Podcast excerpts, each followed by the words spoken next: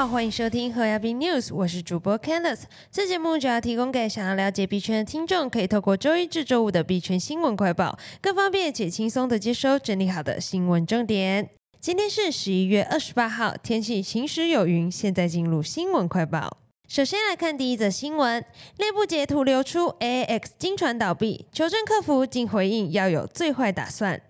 香港加密货币交易所自十一月十五日起传出停止提款，称是因为受到市场动荡影响，对资本营运产生巨大压力，并坦言如果未顺利筹得新资金，AX 恐怕走向破产终局。而十一月二十八号，AX 维权群传出内部员工对话，称 AX 母公司 a d e x 的人资向 AX 营运长说明，公司已经决定解散，员工薪资只发放到十一月，并表明员工在 AX 内所有持有资产可能将只归还一半，并且会分开处理，却只字未提用户资产如何处理。对话截图流传出来后，立即引起维权群大量用户愤慨。其中一名用户向 A X 客服求证，客服竟回应：“请各位以公告为主，非常抱歉，只能说做最坏的打算。若有机会，一定会跟大家说。”接下来看下一则新闻：加密赋税聚焦四面向，台湾财政部首次委外研究加密货币课税。加密货币交易所 FTX 的轰然倒下牵连甚广，其中台湾更名列第五大重灾区，初步预估恐超过数十万人受害，损失金额超数亿美元。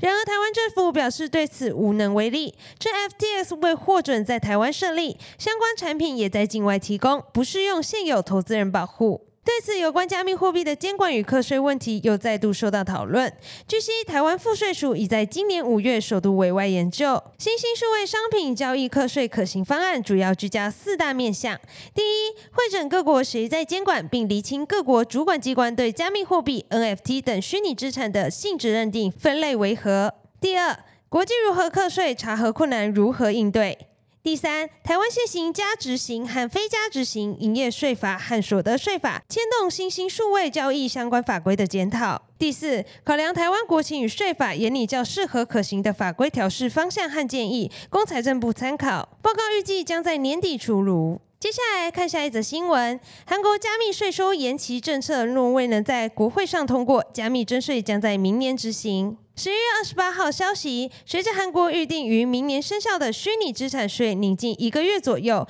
该国加密行业的困惑正在增加，因为目前尚不清楚是否延迟征税。韩国计划财政部称，政府已向国会提交所得税法修正案，将虚拟资产交易收入的征税从原定的二零二三年推迟两年至二零二五年。但根据现行税法，从二零二三年起，投资虚拟资产并获得超过两百五十万韩元收入的人，必须按二十的税率纳税。报道称，考虑到近期虚拟资产投资者数量激增，交易所数量大幅增加，韩国计划进一步加强税收基础设施建设。这意味着国会必须拟定保护虚拟资产投资者的基本法，并在征税之前建立投资者保护机制。且执政党和在野党就黄金投资税的实施产生了分歧，在。党反对延迟黄金投资税征税。根据现行法律，黄金投资税和虚拟资产税将于明年生效。虚拟资产税很可能跟黄金投资税挂钩。如果国会不能达成相关协议，黄金投资税和虚拟资产税可能就从明年起一起实施。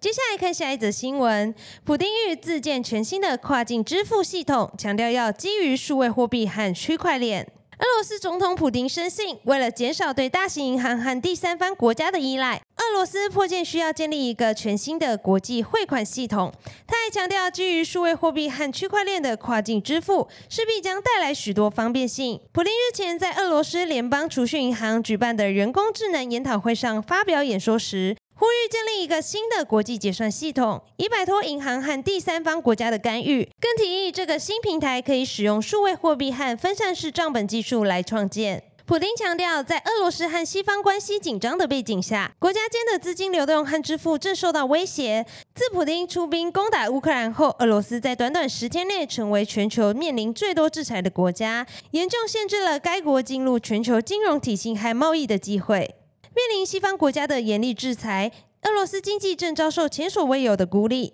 为了另寻出路，俄罗斯财政部与央行今年九月针对加密货币跨境结算法案达成共识，以便让所有产业都能在国际贸易结算中不受限制的使用比特币和加密货币。与此同时，俄罗斯央行更已推出数位卢布平台原型，并展开测试。目前，俄罗斯立法者正针对该国现有的数位金融资产法进行修订，以启动国家加密货币交易所。今天的新闻快报就到这边结束了。若听众有任何国内外新闻或消息，希望我们帮忙阅读，可以在下方留言分享。感谢你收听今天的侯亚斌 News，我是 Candice，我们明天空中再见，拜拜。